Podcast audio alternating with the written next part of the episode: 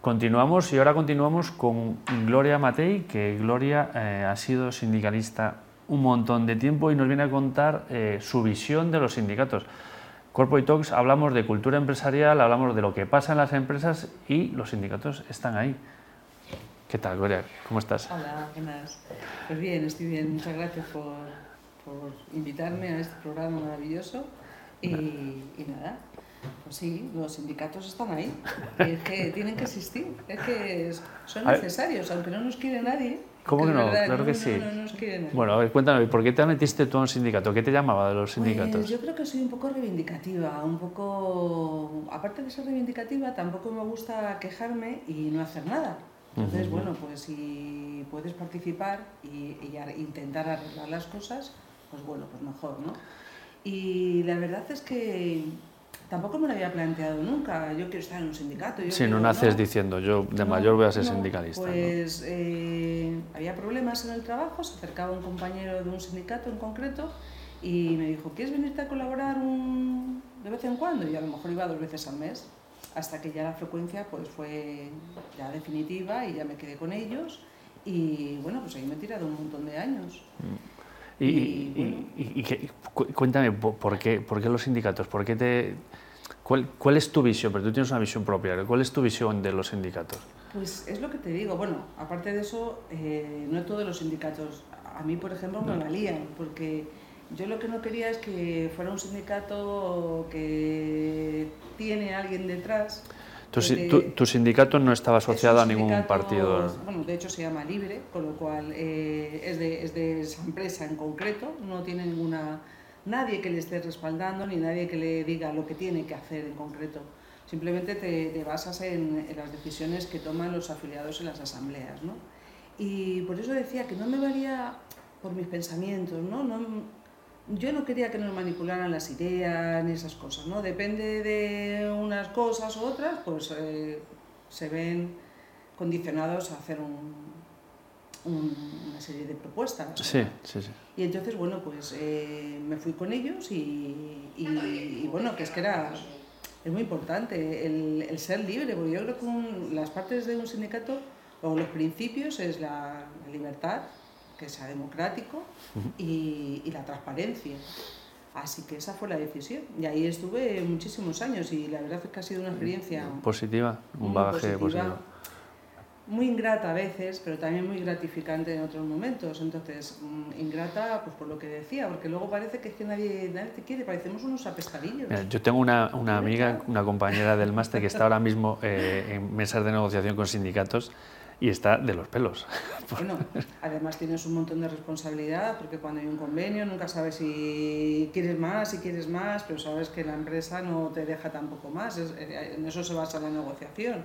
Pues un 50-50 si es que llegas, ¿no? Entonces, bueno, pues... eh, pero sí que sí que es gratificante, porque a mí por lo menos me ha dado una visión, mi empresa es grande, y yo vengo de un sector en concreto, yo creía que solo existía ese sector, ¿no? Y me ha dado la posibilidad de conocer, de ampliar conocimientos. Una visión más global de toda la Enorme. empresa, a nivel personal has de- crecido. De, oficio, de...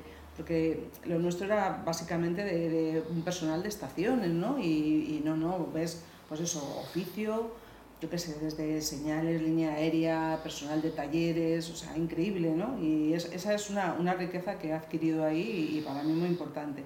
Pero sobre todo, sobre todo, lo más importante es el conocimiento y haber conocido a personas maravillosas. Eh, otra cosa curiosa. Cuando llegamos, pues era, mm, llevaba 40 años formado y tal, pero mm, era un sindicato más bien chiquitito, no, no era muy grande. Pero es que hemos llegado a conseguir hasta, hasta más, de, mil- más de mil afiliados. ¿Y por qué? ¿Cuál fue el secreto? por- Pues yo por qué? creo que es porque O sea, que tan mal, tampoco, tampoco queridos no estaríais si No, crecisteis no, tanto. No, no. Pero porque hemos sido cercanos. Yo creo que el... ¿Y la empresa os valoraba en positivo también? Yo o- creo que nos respetaba. No sé si nos Bueno, valoraba, no pero está nos mal, respetaba. no está mal. Mm, sí, o, eh, porque cuando hacíamos una queja, no era una queja de me han dicho que te he dicho, de lo típico, ¿no? no Mm, Vamos a está comprobarlo, fundada. Claro, entonces ellos cuando ven que eres un poco serio en el trabajo, pues mm, básicamente respeto. Pero pues yo creo que la cercanía, el que si hay Eso, de cara al trabajador, la cercanía, De cara al trabajador. y por sí. eso crecisteis. Sí, y de sí, cara a la empresa, respeto, Sí, O sea, de cara a la empresa, respeto. vale. Que no, que no es poco. que no es poco. sí, sí. Así que, pero sí, sí, es, pues, pues eso, es gratificante, ¿no? Es decir, y bueno, yo ahora me he ido y sigo manteniendo mucha amistad con mucha gente eh, y pues eso, eso es, es muy bonito.